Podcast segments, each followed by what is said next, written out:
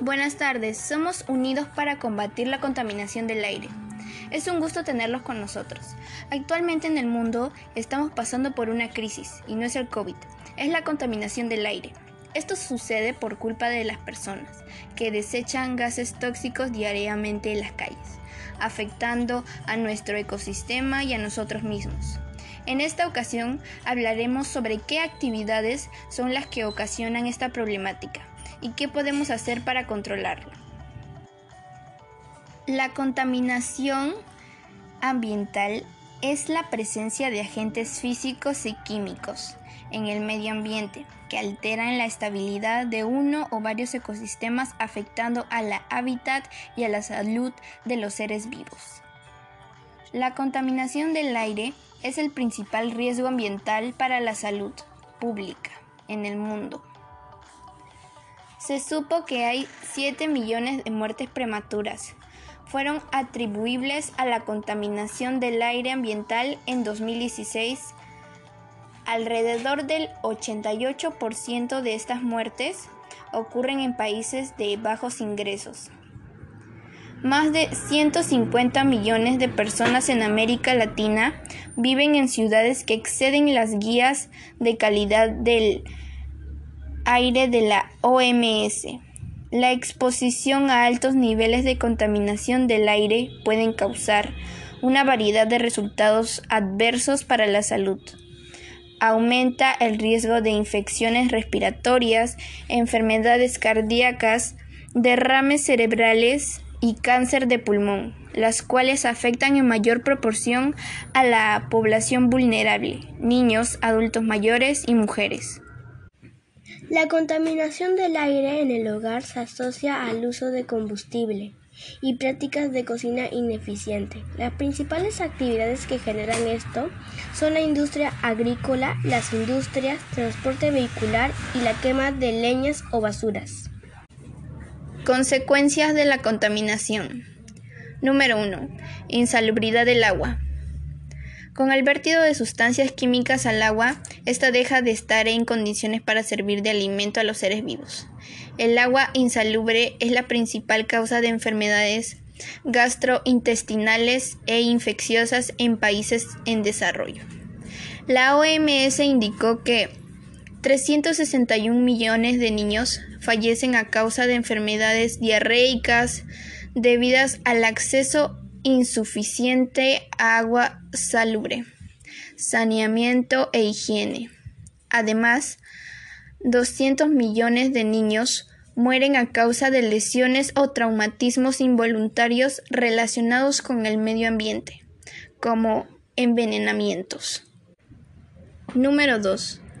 Erosión del suelo. Debido al uso de pesticidas, de la emisión de químicos durante los procesos de extracción de materiales y la creación de manufacturas, el suelo va perdiendo las propiedades y nutrientes que le permiten soportar vida vegetal, lo cual puede desencadenar suelos áridos, pérdida de biodiversidad y menor capacidad de productividad en los cultivos. Número 3. Acumulación de basuras. La acumulación de basuras es causa y consecuencia a la vez, pues termina afectando los ecosistemas de forma directa, en especial los mares, los ríos y las playas, donde podemos encontrar grandes cantidades de materiales como el plástico. La acumulación de basuras no solo genera problemas si se acumula en nuestros hogares, o ciudades, generando plagas y por ende enfermedades, sino para la vida marina, que asume que puede alimentarse de ella y termina muriendo. Número 4. Pérdida de biodiversidad. Cuando se afectan los diferentes tipos de ecosistemas, es común que con ello venga una reducción considerable de la biodiversidad. Esta se ve afectada por las basuras, por el cambio en las condiciones climáticas y terrestres, por la erosión y por la misma liberación de químicos al entorno. Número 5. Cambio climático debido al efecto invernadero. El cambio de temperatura en la Tierra, ya sea de cálido a frío o viceversa, altera las condiciones de estabilidad de un entorno, haciendo que algunas especies no puedan adaptarse si este cambio es muy brusco. El efecto invernadero es provocado principalmente por la emisión de gases contaminantes a la atmósfera, que no dejan salir el calor proveniente del Sol. Número 6. Aumento de la temperatura terrestre. Tal como en el punto anterior, el aumento de la temperatura en la Tierra se debe a la acumulación de gases en la atmósfera. Este aumento trae consigo una desestabilización de los ecosistemas, las conductas de los seres vivos que lo habitan y la alteración de los patrones migratorios, así como el aumento del nivel de los océanos debido al derretimiento de glaciares y la alteración de los niveles de producción de alimentos, entre muchas otras consecuencias. Número 7. Afectación de los patrones de migración de especies. La contaminación ambiental, la cual logra que los entornos se vuelvan inhabitables, fuerza por defecto a algunas especies de animales, al cambiar de hogar o a cambiar sus rutas migratorias habituales, alterando así los patrones migratorios. La alteración de estos patrones puede significar la reducción considerable de especies, especialmente marinas y de aves. Número 8. Enfermedades respiratorias crónicas. La contaminación ambiental tiene graves efectos sobre la salud de los seres vivos. Dependiendo del nivel de exposición, la contaminación ambiental puede provocar desde síntomas simples como la tos y la irritación del tracto respiratorio hasta afecciones agudas como el asma y las enfermedades pulmonares crónicas. Según una investigación de la Organización Mundial para la Salud, se estima que en 2012 perdieron la vida 12,6 millones de personas por vivir o trabajar en ambientes poco saludables y 7 millones mueren por culpa de la contaminación del aire. Aproximadamente una cuarta parte del total mundial de muertes y más de 100 enfermedades o traumatismos se debe a factores de riesgo ambiental.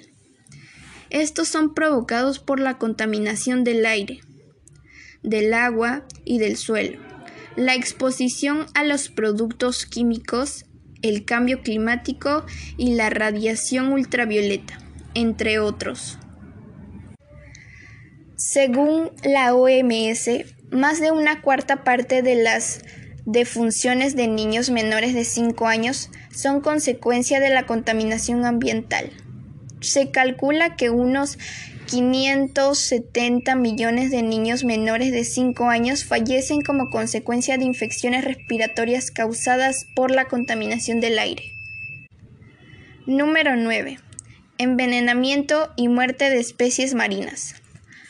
Los químicos vertidos en las fuentes hídricas como ríos y océanos, aparte de generar problemas de insalubridad, también hacen que se pierda la capacidad de soportar vida, por lo que eventualmente muchas especies se ven condenadas a morir.